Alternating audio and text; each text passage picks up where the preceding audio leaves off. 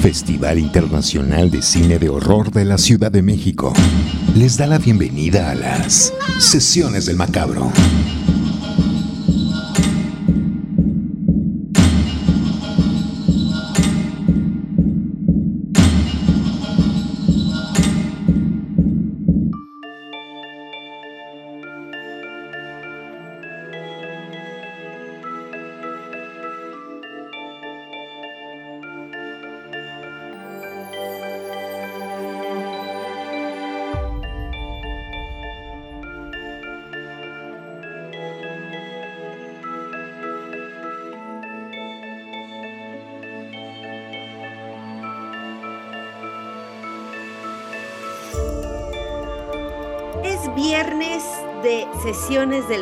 Y el cuerpo lo sabe. Y la sed de cine también lo sabe. Y sobre todo la sed de cine de terror, del bueno, del que nos hace eh, brincar en el asiento y nos hace querer más y pasar un rato agradable y olvidarnos de todo lo malo que pasa en el mundo soy Cassandra Vicario, les doy la más cordial bienvenida a estas sesiones del Macabro y estoy en compañía de mi queridísima Edna Campos, que dio la nota recientemente porque la mencionaron como una de las mexicanas más importantes en la industria. ¡Ay! Bienvenida, Edna. Ay, muchas gracias, Cassandra, muchas gracias. Em, sí, la verdad es que eh, fue inesperado y al mismo tiempo muy, muy... Eh, eh, pues agradable, ¿no? Fue muy, muy lindo encontrarse con, esa, con, esas, este, con esos reconocimientos, ¿no? Pero bueno, también es gracias a, todo lo que pues hemos trabajado durante tanto tiempo y además, bueno, pues a la gente que ha trabajado conmigo durante tanto tiempo, ¿no? Entonces, creo que también es justo reconocer eso.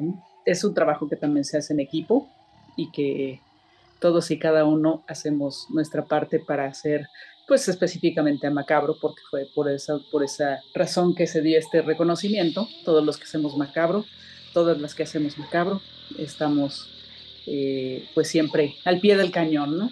Así es, y pues entonces hacemos extensiva esta, esta felicitación también al señor Macabro aquí presente. Al señor Macabro, por supuesto. Bravo. Y hoy, mi querida Edna, señor Macabro, eh, banda macabra, tenemos un tema interesante. Le vamos a hacer una pequeña disección a la lista de las películas más taquilleras dentro del cine de terror en los últimos 10 años.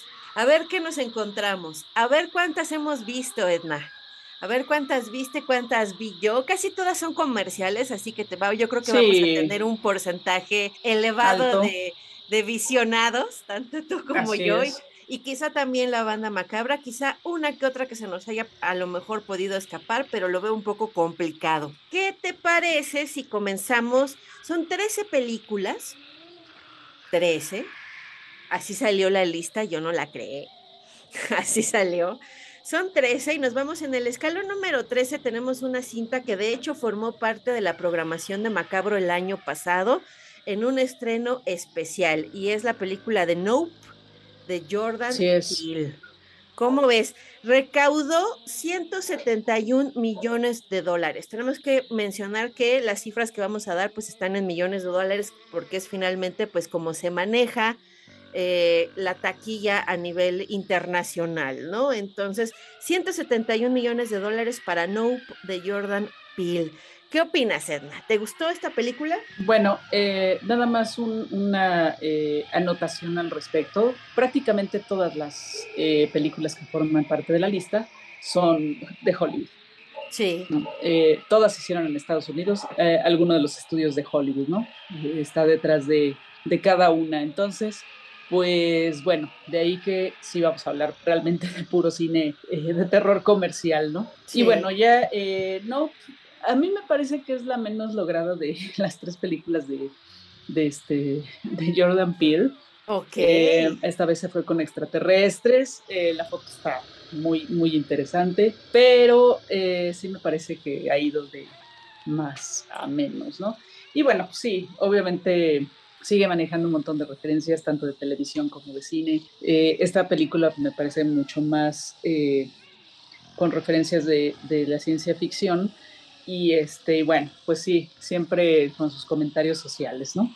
Fíjate que yo al contrario, mi querida Edna, yo creo que a mí esta fue de las tres que hemos visto dirigidas por Jordan Peele, me parece la mejor lograda.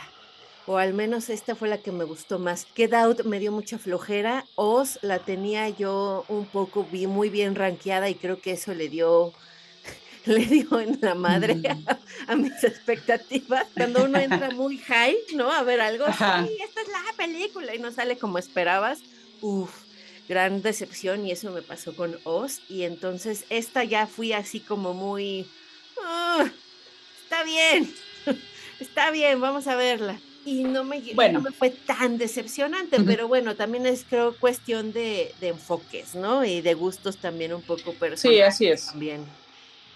Así es, así es. Y bueno, hay que decir también que eh, las tres películas de Jordan Peele están incluidas en esta lista. Sí. Lo cual es también un dato bastante interesante de por dónde va el gusto de la gente en, en cuanto a lo que es el cine de género, ¿no? Entonces creo que Jordan Peele ha logrado tocar ciertas fibras y ciertos puntos que son del interés de la audiencia en general, porque también hay que, hay que decir que este tipo de películas que son tan taquilleras, no nada más las vemos los fans del género, sino que la ve todo el público en general, ¿no? Y eso, eso sí se puede decir, yo creo que con, con plena seguridad, ¿no? Así es. En el número 12, otra película también no formó parte de la programación macabra, pero sí tuvimos una función especial para toda la banda macabra y sí nos pudimos dar eh, un remojón de bigote sangrientísimo y, este, y, nos llevamos un súper buen susto disfrutando antes que el resto de los mortales de Smile. Así es, bueno, eh, no, no vamos a ahondar mucho en Smile porque ya hemos hablado de ella, eh, si no me equivoco, en algunas, este, en algunos de nuestros episodios pasados. Pero eh, sí, Smile se mete aquí en, esta lista. Eh, hay que decir que, bueno, estas dos películas son justo del año pasado. Creo que todavía pueden seguir acumulando este dinero en cuestiones, sobre todo de streaming, ¿no? Que ya es eh, prácticamente pues la ventana permanente para que uno pueda ver ciertos, ciertas películas, ¿no? y digo, permanente entre comillas porque cuando, cuando las sacan ya no las vuelves a ver por ningún lado, a menos que tengas la fortuna de que hayan sido editadas por ahí todavía en Blu-ray. Pero em, bueno, Smile es una película que sí llamó eh, bastante la atención, ¿no? Creo que también es, es de las películas, pues de las mejores películas del año pasado, que llegaron a las salas de cine eh, eh, comercial, ¿no? Y pues bueno, con Sosie Bacon, ¿no? la hija de de Kevin Bacon en el papel principal. Y pues una película que además tiene su origen en un cortometraje, como muchas, muchas de las películas este, que de repente aparecen en, eh, por ahí, que tienen un origen en, un cortometraje y de ahí, boom, ¿no? Se, desarrolla para crear un, largometraje. Entonces, pues ahí está Smile, ¿no? Una película que a mi juicio eh, trata un tema eh, bastante interesante que es pues la ansiedad que uno puede tener, sobre todo la ansiedad que tenemos en el mundo contemporáneo. Obviamente aquí hay un origen pues este hasta cierto punto paranormal, ¿no? Eh, que hay, que bueno, que tiene eh, ahí un demonio que la acosa, ¿no? Y que de alguna manera se va transmitiendo a través de esa sonrisa siniestra que tienen algunos de los personajes de, de esta película, ¿no? Para mí es una película que habla sobre la ansiedad, sobre eh, cómo te puede llevar la ansiedad a unos estados bastante eh, graves, ¿no? En cuanto a la salud mental. Y, este, y bueno, pues ahí, ahí está la película. por ahí se puede ver, creo que en, Paramount, si no me equivoco. Creo que sí. Eh, en, la plataforma de Paramount, sí. Y, este, y por, por si ustedes se la perdieron en el cine, pues ahí está esa oportunidad. El director es Parker Finn y sí, creo que sí vale mucho la pena Smile y creo que va a dar mucho de qué hablar también. O sea, creo que sí es una película que va a ser eh, constantemente recordada cuando se traten algunos temas dentro del género del terror, ¿no? Sobre todo lo psicológico, el papel que juega la sonrisa, etcétera, etcétera, ¿no? Es una, es una cinta bastante interesante. La recaudación en taquilla en cuanto a millones de dólares de Smile fue de 216 millones. Le fue muchísimo mejor que a la cinta de Pil, que cerró, que digamos, al corte de caja cuando se hizo esta, esta lista, llevaba 171 millones. Esto ya lleva pues un muy buen guato de ventaja, mi querida Ana, 216. Así es, porque además la de Jordan Peele, no, se estrenó, si no me equivoco, en mayo en, Estados Unidos y este y o, en junio, no me acuerdo, mayo, junio. Sí. Y eh, bueno, tardó un poquito en llegar aquí a México y eh, Smile eh, se estrenó en septiembre. Entonces, sí, hay, hay unos cuantos meses ahí de diferencia. Y recuerdo que Smile fue como primer lugar en taquilla en, todos lados eh, su primer fin de semana, ¿no? Sí, Fue, una película que, que, la rompió. Además, bueno, una estupenda campaña publicitaria, ¿no? Detrás de ella. sí. También eso, eso creo que contó muchísimo, ¿no? O sea, e, esa campaña publicitaria fue muy buena.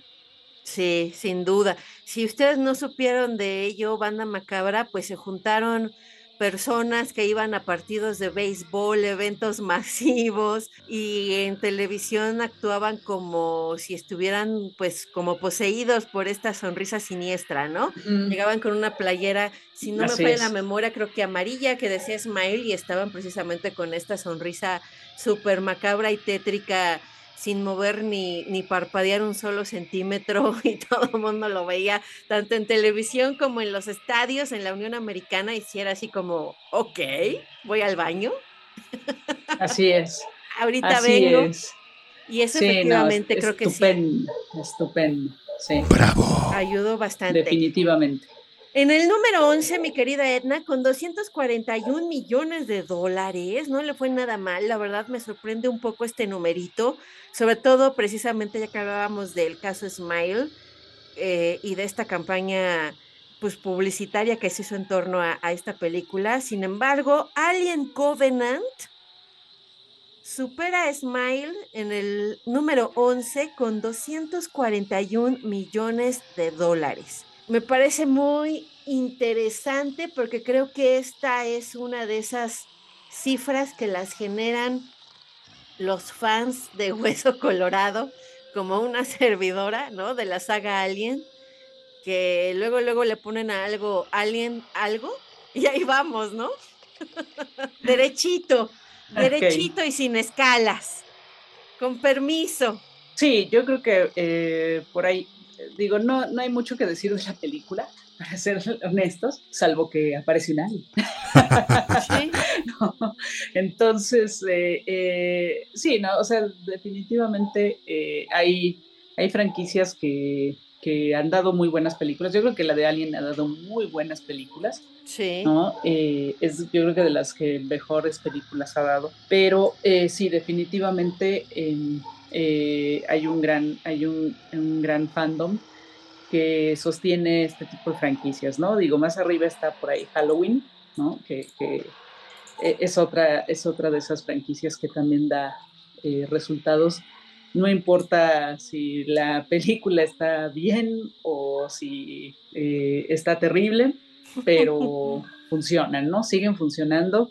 Y bueno, pues ahí está, Alien Covenant, pues haciéndose presente, ¿no? O sea, generando todavía bastante eh, dinero en taquilla y con, pues bueno, con la posibilidad de que continúe, ¿no? Sin duda, pues ya están los planes y no es que ya comenzaron a filmar también serie de televisión, ¿no? Entonces, pues sí, la cosa, la, la cosa sí, Por ahí, por ahí ya hay noticias al respecto. Y yo creo que tiene mucho también que ver el hecho, es una cinta del 2017, hay que mencionarlo, o sea, ya tiene un poquito de años, no es excesivamente vieja, pero sí ya 2017 ya ya llovió, digamos es muy antes de la pandemia, muchísimo antes de la pandemia y dirigida por Ridley Scott. Destaco nada más la presencia de Michael Fassbender y por supuesto no puedo dejar de mencionar que una de las cosas que más me gustan, uno de los elementos más importantes para mí de esta saga cinematográfica son eh, lo fuertes que son los personajes femeninos en Alien. Creo que no vamos a encontrar saga cinematográfica, a lo mejor Scream le viene dando un quien vive, pero creo que Alien le saca todavía una nariz. Las, Los personajes femeninos en Alien, siempre las heroínas son mujeres y son personajes muy, muy, muy fuertes, muy intensos, eh, de mucha garra, de mucho carácter y eso a mí, la verdad, me agrada bastante dentro de la saga. Es verdad. Sí, definitivamente. Creo que creo que estás dando justo en los puntos fuertes de, de eh, Alien en general y bueno, pues por esa razón aquí tenemos esta película de Alien Covenant, ¿no?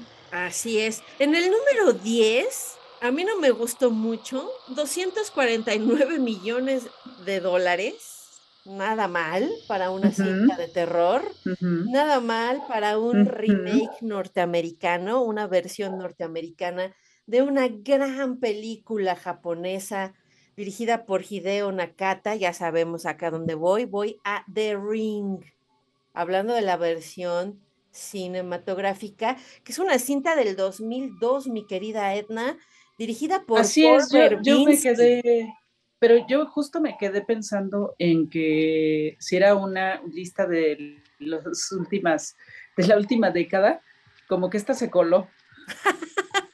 ¿No? Sí.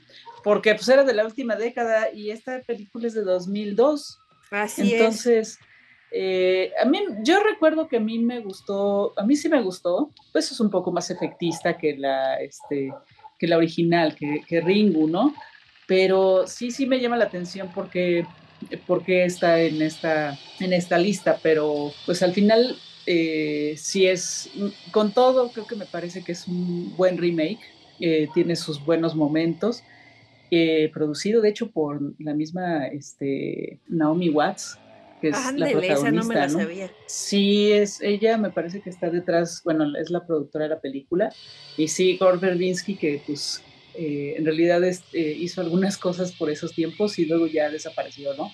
Sí, pues sí, la verdad, pues yo lo recuerdo más por algunas entregas de Piratas del Caribe y la verdad es así como que mm, me da un poco de flojera, la verdad. yo creo que el motivo por el cual el aro está en esta lista es precisamente por el punch que tuvo dentro del cine de género tal cual. La recaudación que tuvo en su momento el aro pues todavía ha dejado huella, ¿no? Estoy de acuerdo, estoy muy, muy de acuerdo contigo. En el número 9, mi querida Edna, regresamos a Jordan Peele, a la raíz. Como ya lo habíamos mencionado, el hombre tiene tres películas en esta lista y es el turno de Get Out. 255 millones de dólares de recaudación. Si no me falla la memoria, es el debut cinematográfico de este director y Get Out en su momento también la vendieron como una de las cintas más cañonas que íbamos a ver eh, en ese año y la verdad es que pues a mí me dejó muy... Mm. Creo que lo que se le puede eh, reconocer, mostrar, digamos, los miedos que tiene la comunidad afroamericana en Estados Unidos, ¿no? El cómo ha sido estigmatizada, la relación eh, de alguna manera también con, pues con, digamos, con toda la white people, ¿no? Em, y, que justo, justo por ahí va esta película de Get Out, ¿no? Pero al mismo tiempo, pues sí estamos viendo como su versión de, de Stepford Wives, ¿no? no lo había visto de esta forma, pero sí, un poco va por ahí, ¿no? Eh, sí, insisto, más de ciencia ficción que de terror, pero bueno, sí, sí hay momentos, tiene buenos momentos, ¿no? Y algunos personajes sí son interesantes. En el número 8, mi querida Edna, otra que tú ya habías mencionado y que efectivamente pues casi casi es garantía y que está de alguna forma pues empatada con Get Out en cuanto a recaudación se refiere, otros 255 millones para esta nueva etapa de Halloween, ¿no? Que se supone que ahora sí, ya acabó, ya acabó, a ver si es cierto. El regreso de la gran Jamie Lee a la pantalla grande. Creo que, ese es el, creo que ese es el punto, ¿no? Jamie Lee en, en, vieja agria, este, ahí, eh, pero al mismo tiempo, pues bueno, lista para pelear con, con Michael, ¿no? Así es, una vez más, o sea, esos dos tienen una relación bien tóxica. Definitivamente. Definitivamente tienen una relación bien tóxica y no se pueden dejar de perseguir y de acosar.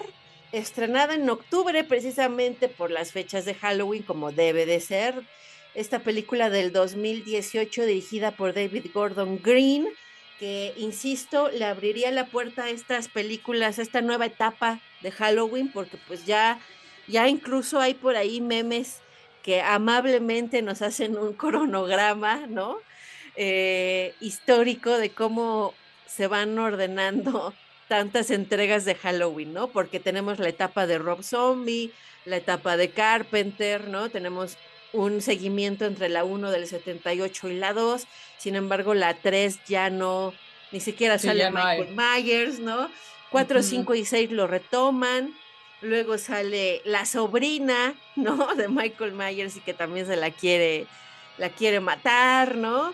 Eh, interpretada por Daniel Harris, ¿no? Que también ya se convirtió en toda una Scream Queen, que empezó siendo una chavita, creo que es la entrega 4 o 5, y, ahora ya es toda una mujer que, eh, pues, muchos de los fans de la saga la idolatran precisamente por, por este papel. Y luego viene ya esta, esta etapa con David Gordon Green, que a mí la 1 sí me gustó, lo que sigue, la verdad, todavía lo estoy digiriendo, como que no termina de gustarme demasiado.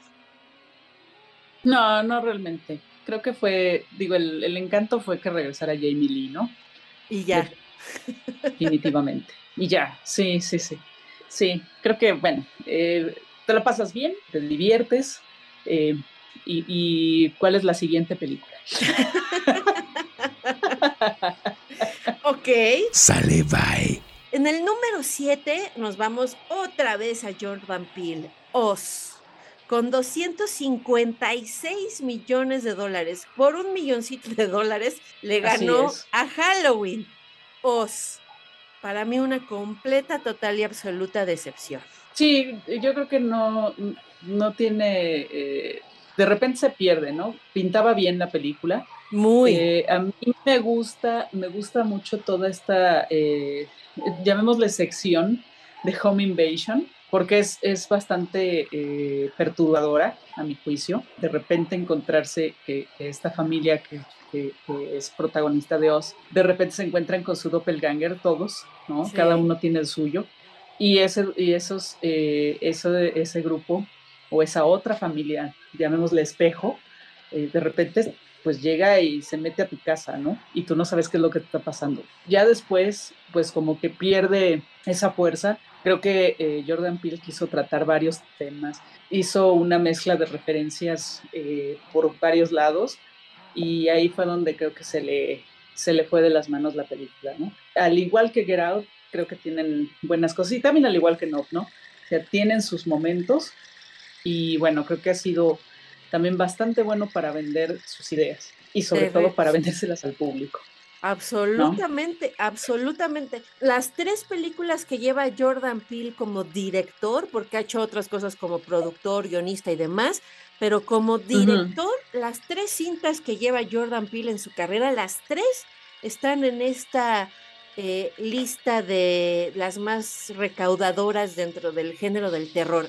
Así es. Pues sí, o sea, insisto, eh, ahí hay un, camino bastante interesante para, explorar en cuanto a por qué a la gente le, gusta, le, está gustando tanto el cine de, Jordan Peele, ¿no? Eh, podría ser muy buena mercadotecnia, por un lado, pero yo sí creo, como decía hace un momento, que sí está tocando puntos que son sensibles sobre todo al público norteamericano. Es verdad. En el número 6 Adivinen, Anabel. Guácala. Y la tres, y la tres. Y la tres. Diablos. Sí, sí, no, yo tampoco, yo no sé qué decir en torno a esta película. Bueno, las, este, pues eso, la muñeca, sí, el diseño de la muñeca es terrorífico. De las tres, híjole, bueno, la primera es muy mala, la segunda eh, aguanta un poco más. Este, y esta, pues no, no sé qué decir tampoco. Sí, no, o sea, una película del 2019, ¿no? Se le llaman, le pusieron aquí Anabel 3 vuelve a casa, dirigida por Gary Deutberman. Eh, digamos que es de esas películas que si nos gusta el género, pues sí, las tenemos que ver, ¿para qué nos hacemos, no? O sea, sí son de esas cosas que tienes que ver para después poder debatir a gusto, ¿no? Pero yo creo que también es una serie de eventos taquilleros afortunados para la saga, ¿no? Viene como una hibridación de las películas del Conjuro, ¿no? Que también fueron muy importantes. sí, un spin-off. Ajá, exactamente, de estos llamados spin-offs y vaya al, al, al, público, a nosotros nos, nos, gusta escuchar historias de muñecos de endemoniados y demás.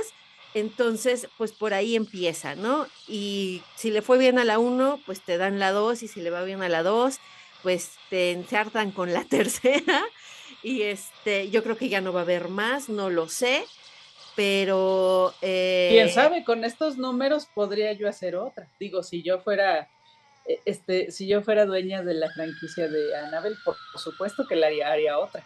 sí, sí podrías decir, híjole, pues nos fue muy bien, venga, venga la siguiente entrega, ¿no? Entonces yo creo que eso es más bien lo que ha hecho que, que Anabel sea, pues, tan taquillera, ¿no? Y tan popular entre Hollywood y, y, el Bueno, también los, muñecos, los muñecos este, diabólicos son populares sí nos gustan. Y Anabel se recaudó, mi querida Edna, el cochinito de Anabel tiene 306 millones de dólares. Por mucho. Te digo, si yo fuera dueña de la franquicia de Anabel, por supuesto que me echaba otra. por mucho le ganó a Oz, que, insisto, 256, ¿eh? Vaya. Y en el número 5, efectivamente, ya que yo abrí mi bocota y empecé a hablar de este, de la saga de el conjuro. El conjuro, pues claro que tenía que estar una de estas entregas aquí en esta lista. Y el conjuro 2 ocupa el puesto número 5 con 320 millones de dólares. Ay, no más. A mí la verdad, esta, esta en particular a mí sí me gustó bastante. Bueno, a mí me gusta, sí me gustaron la primera y esta. Las dos me gustaron.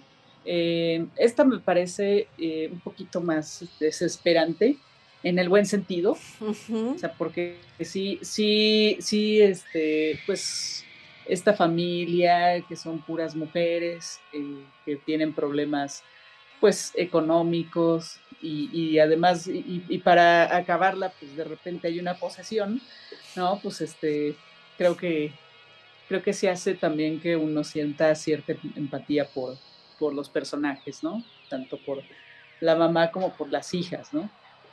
Y bueno, pues la aparición eh, de esta pareja, este, de, de, pues, investigadores paranormales, ¿no? Sí.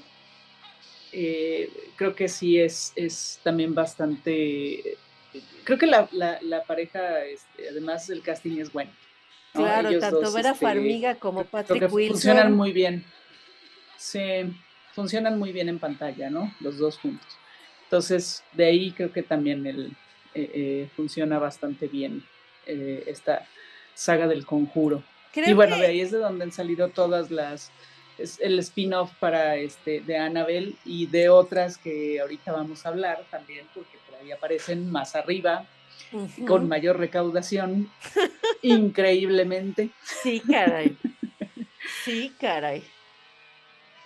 Em, en ambos casos, tanto el Conjuro 1, que no está en esta lista, pero eh, sí lo quiero mencionar, como el Conjuro 2, que sí está, eh, fue un éxito en cuanto a recaudación, pues dirigidas por James Wan, ¿no? Que también creo que ya se ha convertido pues en una persona muy importante dentro del género que todo lo que toca, ¿no? Eh, para mí personalmente creo que sí tiene un sello de calidad. Para mí lo que hace James Wan sí es garantía. ¿eh? Hasta el momento a mí Cassandra no me ha decepcionado en, en, lo absoluto en nada de lo que ha hecho al día de hoy. Espero que no lo haga en un futuro próximo. Pero el Conjuro 2 pues no deja, y creo que es una minita de oro el sacarle provecho a todo este universo o a todo este trabajo que realizaron con el largo, con el paso de los años, los Warren, historias basadas en hechos reales. El museo existe, los objetos existen, los casos que investigaron los Warren existen, ¿no? Escribieron libros, hay todo un universo ahí muy interesante. Entonces son películas que pues como es el común denominador basada en hechos reales. Y al ser tan terroríficas y tan bien llevadas, pues sí resultan muy interesantes y sí nos mueven, ¿no? Creo que sí nos van a dar para muchas películas las historias que esconden los Warren detrás de cada uno de los objetos que forman parte de su museo. Así es, una mina para explotar, ¿no? En cuanto a lo que son las historias eh, que pueden, de las que pueden salir muchas películas. Entonces, lo más probable es que vamos a seguir viendo eh, películas que emanen del universo del conjuro. Así es. Continuamos en Sesiones del Macabro. En el número 4. Acercándonos a la recta final. Acercándonos a la recta final en el número 4 con 340 millones de dólares tenemos el cochinito de A Quiet Place o Un lugar en silencio. Dirigida por John Krasinski, Emily Blunt en el protagónico. Una idea muy interesante. No termina de encantarme, no termina de enamorarme, pero sí me parece que sí es algo, insisto, interesante fuera de lo común. El asunto este eh, yo que trabajo mucho con sonido, sí me gusta el aspecto este de una cinta de horror en la que nadie tiene que hablar, ni susurrar, ni nada. Es, Así es. Es interesante y nos genera mucha tensión tanto en pantalla como en la sala cinematográfica. Entonces creo que sí es un experimento social, tal cual, muy interesante. Sí, a mí me parece que es de las mejores que hay en la lista. Ok. Eh, sí, en cuanto al, producto cinematográfico, creo que es de, lo, de las mejores. Como decías, es, eh, está presentando esta situación basada en, que pues, es un momento apocalíptico, ¿no? Estamos en, viendo una familia que está pues tratando de sobrevivir de algo que en realidad no sabemos qué es, pero que son unos seres eh, que son ciegos, si no me equivoco. Todo se basa en, el sonido, eh, tienen el, oído muy, muy agudo. La única forma de sobrevivir es no haciendo ruido, ¿no? Eso te crea mucha tensión. Creo que más que terror es, te provoca ansiedad, ¿no? Sí. Eh, el, ver cómo tienen que moverse, cómo se manejan. Además, bueno, pues ahí tienen una historia que trágica dentro de la misma familia ¿no? Que las, de algún momento, en algún momento que ellos confíen en ellos mismos y al mismo tiempo desconfíen de ellos, ¿no? Porque no, no se sabe qué, qué, qué es lo que hay detrás de esa tragedia. Y bueno, pues obviamente nos la van enseñando conforme avanza la película. Pero eh, sí, me parece que es eh, bastante interesante. Hubo una segunda parte que no aparece aquí, por lo tanto, no le debe haber ido muy bien. Creo que este, pues se perdió el experimento, ¿no? O sea, lo, atractivo de la película en la segunda parte se perdió. Y no tan bien lograda como A Quiet Place. Que también tiene sus momentos en que se torna un poco aburrida, aunque sí logra eh, mantenerte en tensión la mayor parte del tiempo. Además tiene un diseño sonoro bien interesante la primera, ¿no? Sí. O sea, ahora sí que extrañamente por la misma razón de que tiene que estar en silencio, todos los ruidos ambientales cobran una muy grande importancia en, la película, ¿no? Entonces, el diseño sonoro pues, sí es bastante bueno, ¿no? Bastante, bastante, porque, o sea, hacer un primer plano de el viento sobre unas hojas, créanme, no es sencillo. Y la película sí, sí, creo que es bastante buena y efectivamente creo que también es de esas cintas que sí van a pasar a la historia y si van a ser un referente. Si es que hacemos algún día el cronograma del cine de horror, sí tiene que estar, oh. sí tendría que estar A Quiet Place como una película importante dentro del desarrollo del, género como tal. Y luego regresamos a las tragedias. Y luego regresamos a las tragedias, exacto. Parece que vamos en una buena, una no tanto. Una buena, una no tanto. Y en el número tres, no puedo creer que sea el número tres. No, no, no. Es que esto no, no es una no tanto. esto no entra, no entra en esa categoría. La monja. ¿Qué es eso? Una cinta del 2018, también un brazo, también un brazo que emanó purulento del universo del conjuro, dirigida por Corin Hardy, con una historia de James Wan y Harry Doverman. Mencionan a James Wan en la historia porque el conjuro menciona a la monja, no por otra cosa. Sí, aparece, de hecho aparece en la segunda parte la monja. Sí, y, nos, da unos sustazos bien buenos, la verdad. Sí, le dan. Sí, bueno, la verdad es que de la, monja, pues bueno, el, diseño ahí de imagen de la, de la monja está bueno, ¿no? y ya. y ya. Este, sale eh, de Miami Cheer, ¿no? Sí, justo eso te iba a decir. Y si no me falla la memoria, mi querida Edna, también sale en Covenant. De sacerdote. Sí, sí, sí. Sí. Sí, ¿verdad? También sale Covenant. Sí, se aparece ahí. Entonces ahí tenemos otro dato curioso. Nuestro Demian Bichir ahí, ahí está en, La Monja y además es, protagónico. Sí. Pues 365 millones de dólares hizo La Monja. Yo recuerdo que me, me fui a la función, al estreno de medianoche. Antes de la pandemia se solían hacer esos grandes eventos de Véale antes que nadie a las 12 de la noche. Y ahí fui yo bien Felipe y con tenis a ver La Monja. Me tocó ver, sí disfruté el ambiente. La verdad es que sí está padre cuando vas con pura gente igual de loquita que tú a ver una película de terror. Y además llegaron ahí algunos seres y ceras disfrazados de monjas. entonces también eso le da como mucha onda y mucha cosa padrísima a la función eso sí tiene la monja, ¿no? Te dejaron un, buen personaje para Halloween. Definitivamente, ¿no? Pero de ahí en fuera, pues no hay nada realmente destacable, ¿no? No, no realmente. La verdad es que no. Pero bueno, si ustedes creen que La Monja es eh, la peor película en, esta lista, no. La el segundo lugar de taquilla la supera, por supuesto. Y es se trata de, y sonan las trompetas macabras, con 500, 500, ¿eh? 540 millones de dólares, o sea, hablando de que la monja juntó 365, el pendaño número 2 lleva 540 millones de dólares, se disparó y bastante. Se disparó. Guerra Mundial Z. Mark pues Foster es el director, ¿no?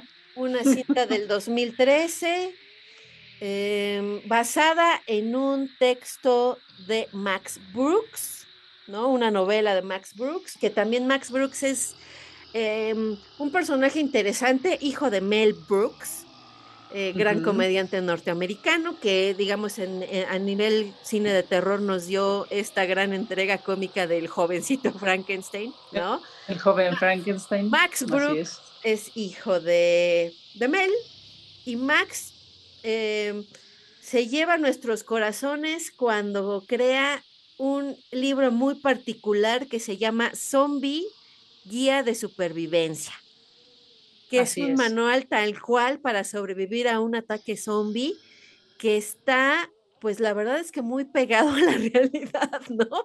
Y sí es como muy científico, o sea, sí tiene cosas ciertamente lógicas de qué hacer en caso de un zombie outbreak y cómo sobrevivir, ¿no? Desde cosas tan sencillas como mujeres que tenemos el cabello largo, pues se lo tienen que cortar porque eh, pues por ahí te puede agarrar el zombie, ¿no? Tiene cierta lógica, claro, claro. Destruir las escaleras cuando uno sube por algún edificio tiene cierta lógica, claro, claro, ¿no?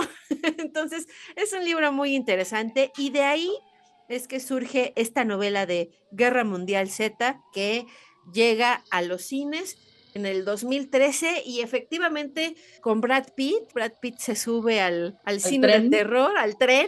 Porque además hay que, hay que decir que en esos años se estaban saliendo muchos eh, productos y muchos, eh, pues eh, había series de televisión, muchas películas estaban generando en ese momento de zombies. Y bueno, yo creo que es el, el momento en que aunque la cultura zombie tenía tantos años de haberse generado, creo que es el momento en que llega el mainstream realmente, ¿no? O sea, creo que, creo que si, si hubo un monstruo que tardó en llegar a, esos niveles del mainstream fue justamente el, el zombie, ¿no? Sí. Y yo creo que en esos momentos fue cuando llegó finalmente y se metió a la cultura este, popular, ¿no? O sea, ya se quedó, ya más reconocible, no nada más para cierto tipo de público que siempre ya lo tenía presente, que ya leía cómics, que ya, vamos, todo, ¿no? Sino que ya se, se popularizó. Posiblemente esta sea una de las peores películas de zombies que hay, más, ¿no? O sea, ni siquiera, eh, hay muchísimas películas de zombies, ¿no? Sí. Y creo que hay, hay unas que son maravillosas, ¿no? Y además algunas que fueron contemporáneas, que son muy buenas, ¿no? Pero bueno, aquí tenía el ingrediente de que salía Brad Pitt. Y que también tuvieron una campaña de publicidad no tan buena como la de Smile. Bastante buena. Porque si ustedes no, no lo recuerdan, pues hicieron estos ataques zombies, ¿no?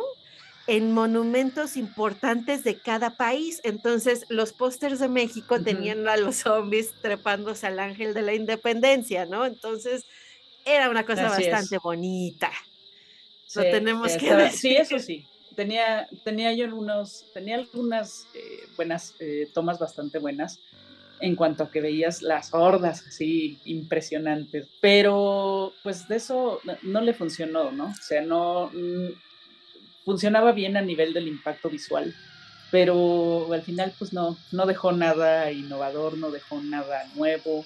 Eh, que acabo de decir lo mismo, ¿no? Este, em, no, no, no dejó güey, ¿no? O sea, de hecho, más bien es una película que pues no se olvida porque en realidad este, aquí sigue apareciendo. Por la recaudación en taquilla. insisto, no, no me parece, así es, no me parece que, que sea una película memorable en lo más mínimo, ¿no? Sin duda hay productos dentro del género de zombies que son muchísimo mejor película, ¿no? Muchísimo sí, sí, sí, sí. Muchísimo mejor.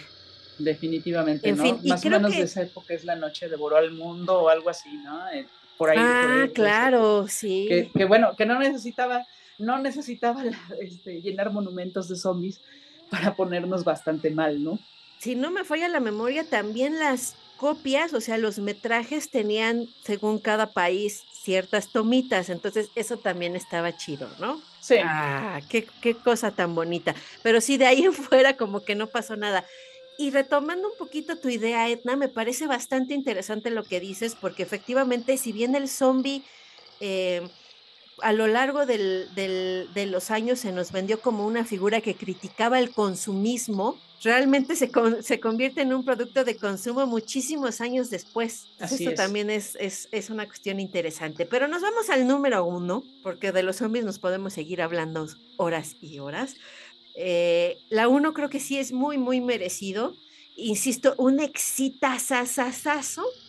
World War Z se llevó 540 millones de dólares, pero el peldaño número uno rebasó a todos con 700 millones de dólares. No, bueno, qué bárbaro. Una gran taquilla basada en una historia de Stephen King. Eh, pues sí, una especie de nueva versión de una serie de televisión que se hizo en los 80, que después se convierte realmente en una especie de muy largometraje, ¿no? Sí, sí, lo mismo hicieron con Salem Slot.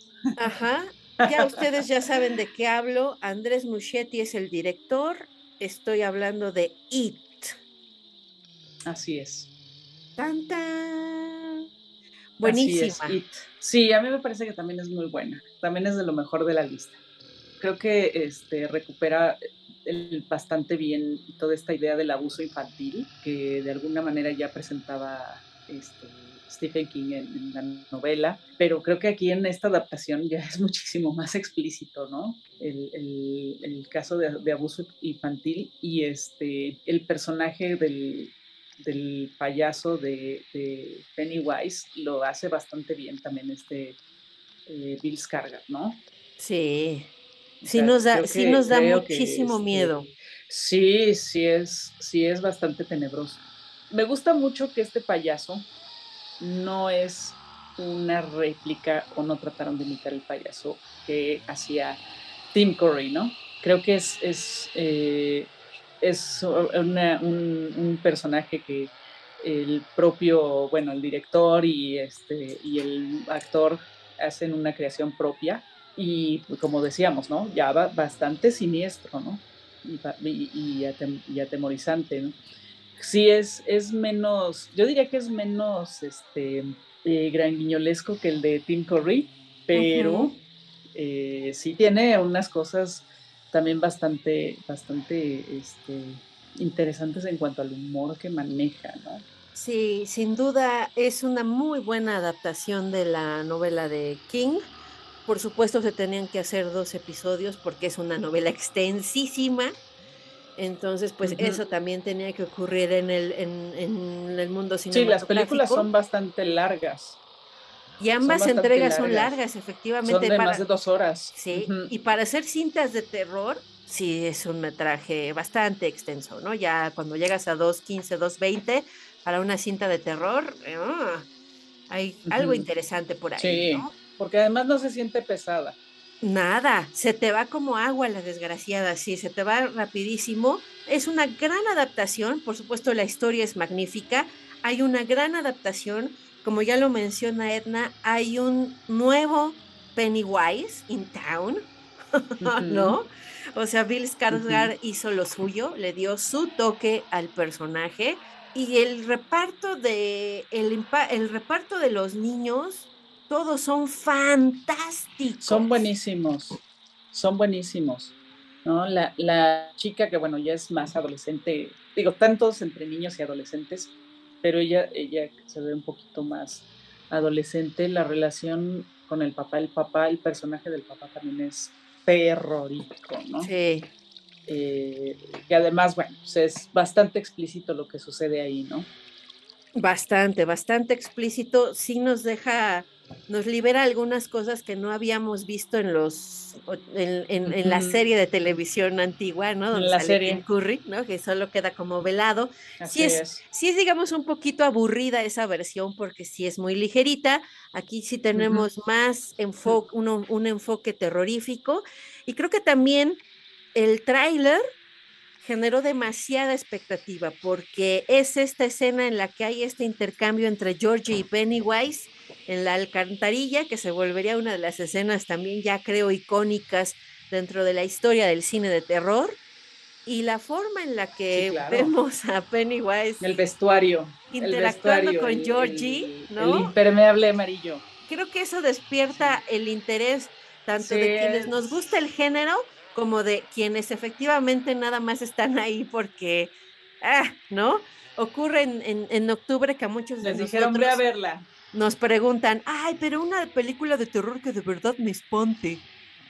Yo creo que cuando vieron el tráiler de It dijeron, esta sí nos va a espantar. Y de ahí los 700 millones de dólares que recaudó en taquilla fue un éxito. Yo creo que esos números son a nivel mundial, ¿no? No creo que sean nada más de Estados Unidos. Esos, esos 700 millones de dólares yo creo que es, es demasiado dinero para un solo país. Sí, puede ser, una puede película De, de, terror. Pero, pero, eh, pues bueno, ahí habla de que los clásicos siempre van a llamar la atención, ¿no? Y, creo que eso también tiene que ver. estamos hablando de un autor clásico que es Stephen King, una novela clásica que es eh, eh, eso, y pues además un director que ha, ha, estado llamando bastante la atención, ¿no? Desde que hizo su eh, debut por ahí en, en Estados Unidos con, Mama, ¿no?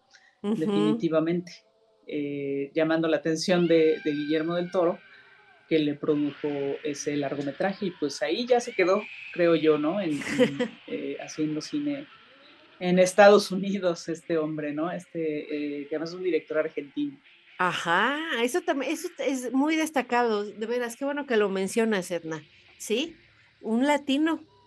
Sí, hay, hay, hay varios, sí, hay varios eh, directores. Está Fede Álvarez, que es uruguayo. Así es. también, pues, por ahí tiene algunas películas interesantes, ¿no? Este, y, creo que el, se, bueno, se fueron a, Estados Unidos a, hacer carrera por allá y les está saliendo bastante bien, lo cual pues, eh, bueno, confirma un poco que siempre en la industria de Hollywood está viendo qué es lo que sucede en otras latitudes. Creo que también el, hecho de tener una película como The Ring en esta lista, que bueno, es un remake del, como ya mencionamos, de El Aro, de, la película original japonesa, que aunque no, no este, aparecen aquí, en realidad no hay, no hay eh, nadie, eh, ningún japonés detrás de, la película en realidad, en este, de este remake, pues es, no deja de ser una adaptación y no deja de ser un, uno de los, pues bueno, llamarán la atención de la gente en su momento y pues lo que hicieron fue adaptarla a su visión del mundo, ¿no? Muy interesante la lista, ahí esa fue el número uno, destacando el aspecto de que sí hay muchas personas a las que los payasos sí le dan mucho miedo. O sea, Así es. O sea, sí es la propia visión de un payaso, sea en globito, en estampita, o, o sea, si es de para correr y no volver jamás. Sí. Eh, que la película más taquillera de los últimos 10 años sea una película cuyo protagonista es un, payaso. ¡Wow! Somos un poco más. Sí, sí. Creo que el ejercicio de, revisar eh, estas películas eh, bajo el criterio de la taquilla, porque eso nos, nos indica de alguna manera que la vio, la vio mucha gente, eh, cada una de estas películas. Sí nos dice más o menos por dónde anda el gusto del público, pero también por dónde anda la industria a nivel comercial. ¿Qué es lo que nos está dando? ¿Qué es lo que les funciona? Eso se ve en el caso de las franquicias. Hay ahí, eh, si no me equivoco, eran tres, cuatro franquicias.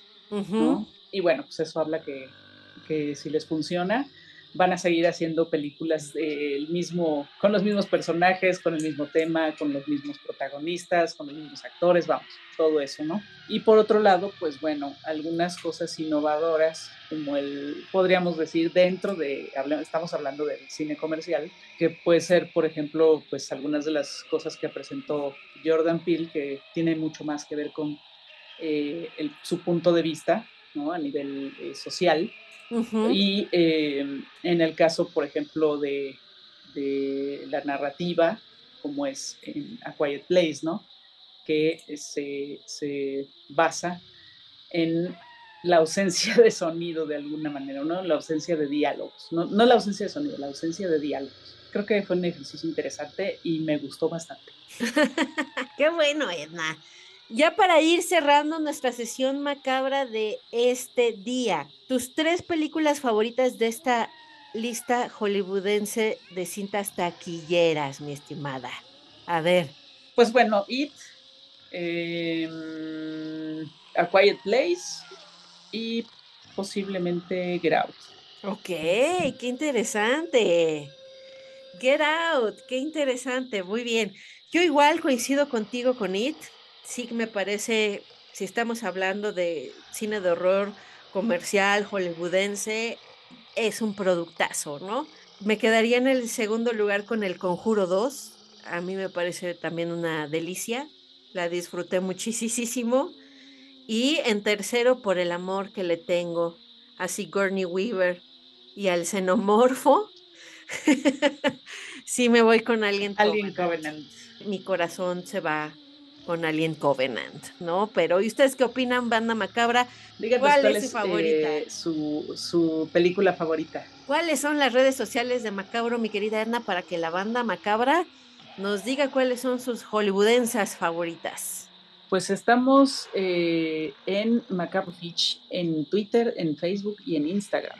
Ahí nos pueden eh, seguir, ahí pueden dejarnos sus comentarios. Ya eh, gracias por los comentarios que nos dejaron sobre el episodio pasado Por ahí alguien nos dijo que nos faltó mencionar 13 miedos que también tenía un host. Entonces, eh, ah. muchas gracias. Eh, estamos hablando, por supuesto, del, episodio de series con anfitrión, que es justo el, anterior a este episodio. Entonces, si no lo, no lo oyeron, eh, aprovechen, escuche, escúchenlo y pues también déjennos por ahí sus pensamientos ¿no? y sus sugerencias. Entonces, ahí está la mención ¿no? de, de 13 miedos Ah, y que también eh, la serie de Freddy eh, sí pasó en, México. Ah, sí. Pero la, quitaron muy rápido, sí. También ya nos dejaron ese comentario que sí pasó en México y ah. que pasó en. Pero la quitaron muy rápido. Entonces, eh, pues ahí está, ¿no? Ya la banda macabra, pues retroalimentándonos lo que es algo que apreciamos muchísimo y que queremos que sigan haciendo. Entonces, Ahí están las redes, Macabro Pitch en Twitter, Facebook e Instagram, para eh, pues que nos hagan también sugerencias de temas, ¿no? Si, si quieren que platiquemos de algo en especial, pues ahí también nos pueden decir, ¿no?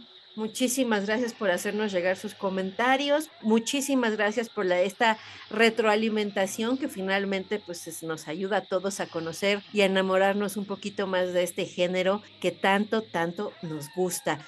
Pues nos despedimos, mi querida Edna. No sé si quieras comentar algo más. No, pues bueno, ya saben, eh, de los eh, anuncios parroquiales, todavía está por ahí Rojo Profundo de Darío Viento en la Cineteca Nacional, eh, no se la, de veras, no se la pierdan.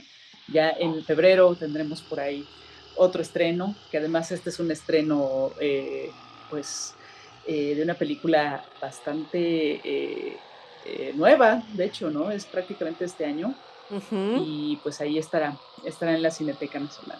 Muy pendientes de las redes macabras para saber de qué película se trata y conocer los horarios. Así es, pero yo les voy a dar un adelanto y es una película que trata sobre influencers y redes sociales. Ahí la vamos a dejar. Bien moderno. Pues muchísimas gracias. Eh, se despide de ustedes Cassandra Vicario, el señor Macabro aquí presente, que nada más nos estuvo dando este visto bueno a todo lo que decíamos Edna y yo, y estuvo muy condescendiente. Gracias, señor Macabro. Hasta pronto. Y muchas gracias, Cassandra, muchas gracias, señor Macabro, y muchas gracias a la banda Macabra. Y por aquí nos seguiremos escuchando. Edna Campos, nos escuchamos muy, muy, muy prontito. Bandita Macabra, vayan a ver mucho cine de terror. Bye.